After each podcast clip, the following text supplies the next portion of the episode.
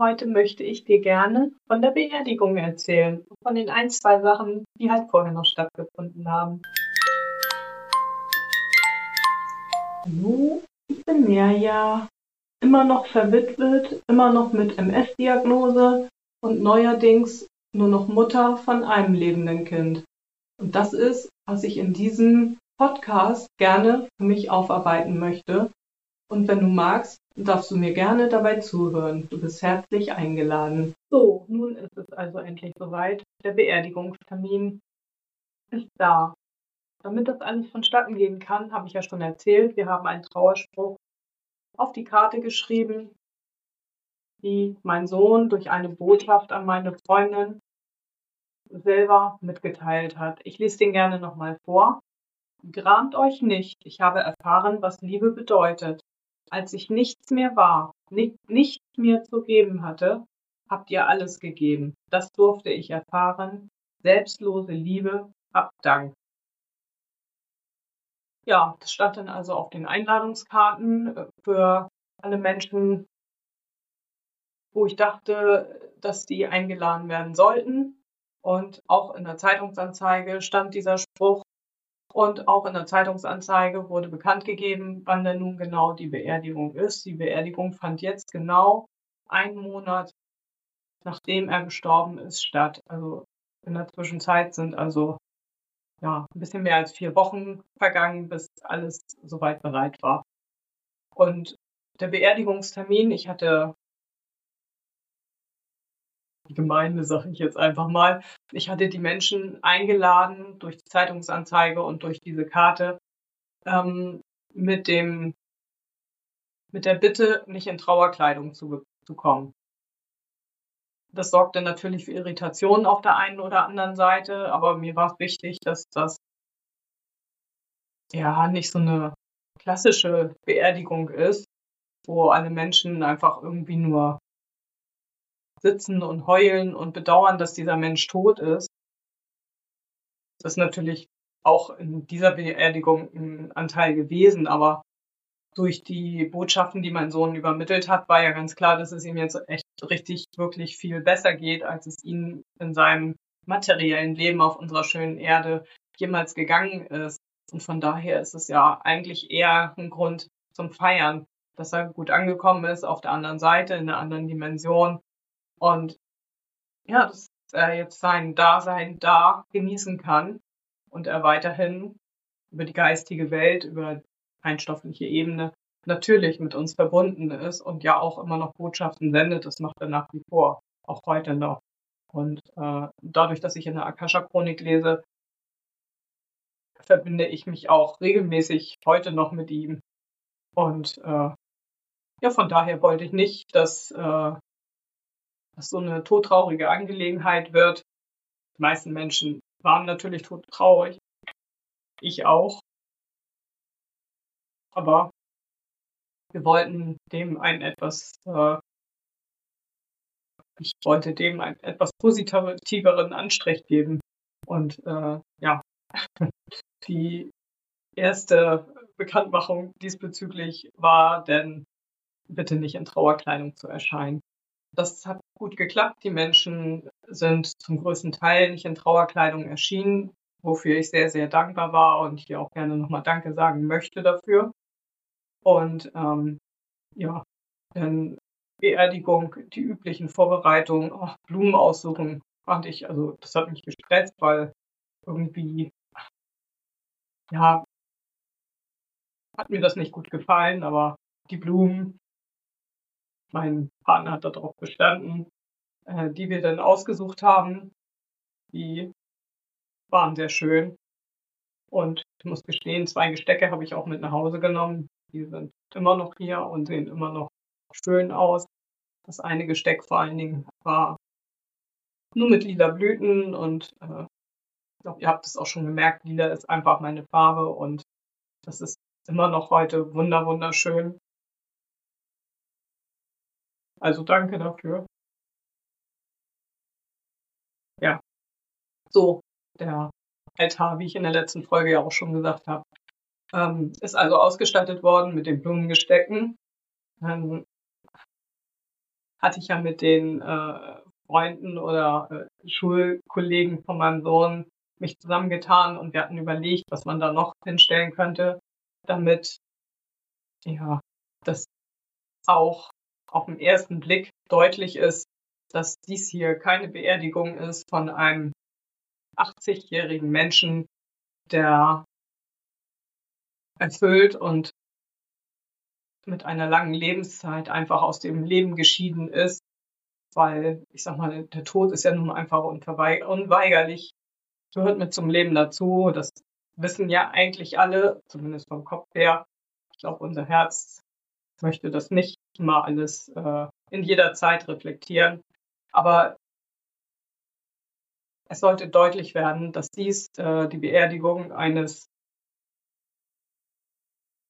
ja, jungen Menschen ist, der das Leben plötzlich verlassen hat, ohne jegliche Vorbereitung oder Anzeichen diesbezüglich, dass das demnächst geschehen wird.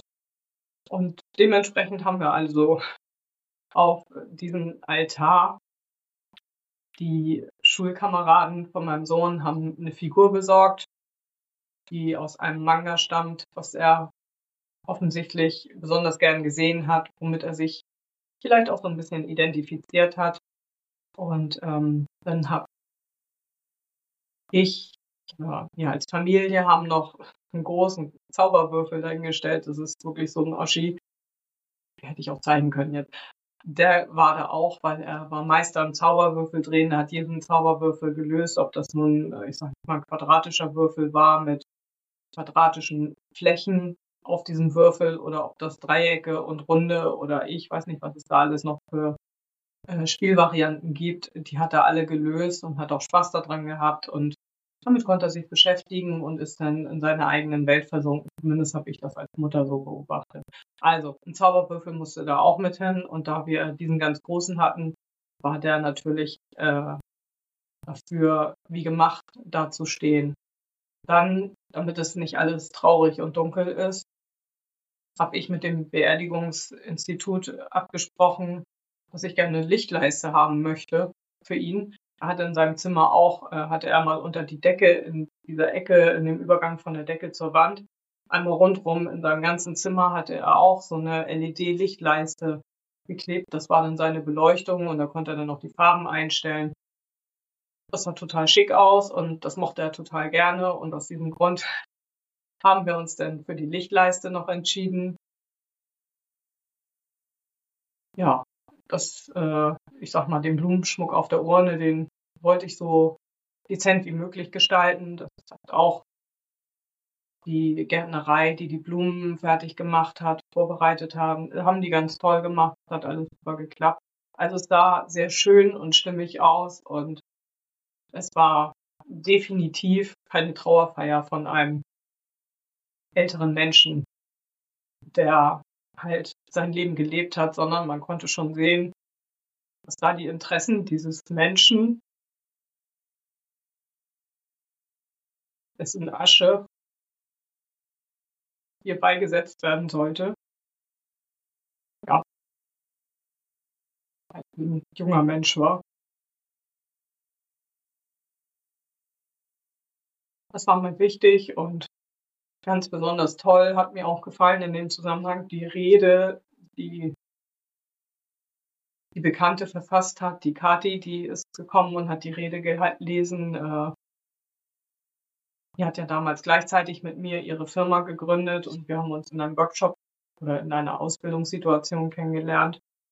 Und äh, ihre Firma heißt Segensworte und die hat also wirklich eine ganz, ganz tolle Rede geschrieben, die ich inzwischen auch ausgedruckt in einem Buch habe hier zu Hause. Habe ich mir von ihr geben lassen oder abgekauft, weil ich das gerne bei mir haben wollte, weil sie wirklich ganz, ganz tolle Worte gefunden hat, die auch die ganze Gemeinschaft, die bei der Trauerfeier anwesend war, berührt hat. Also die waren alle begeistert von der Rede, zumindest waren so meine Rückmeldungen. Und ähm, dafür möchte ich da auch nochmal danken. Und ja, die Rede von dem Schützenverein, die hat dann nachher am Grab nochmal stattgefunden. Kathi hat also durch die Trauerfeier geführt mit ihrer Rede. Äh, es gab ein paar Musikstücke, die ich auch zusammen mit den Freunden meines Sohnes ausgesucht hatte und auch mit meinem anderen Sohn zusammen nochmal haben wir das dann in die richtige Reihenfolge gebracht. Das hat alles super gut funktioniert und es war wirklich eine schöne festliche Angelegenheit. Um Tschüss zu sagen.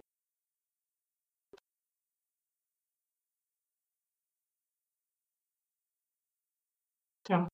Und dann, wie das ja üblich ist hier bei uns, zumindest in Norddeutschland, äh, geht es nach der Beerdigung zum Butterkuchenessen. Bei uns gab es jetzt nun keinen Butterkuchen, sondern es gab eine Suppe und äh, ein paar Schnittchen.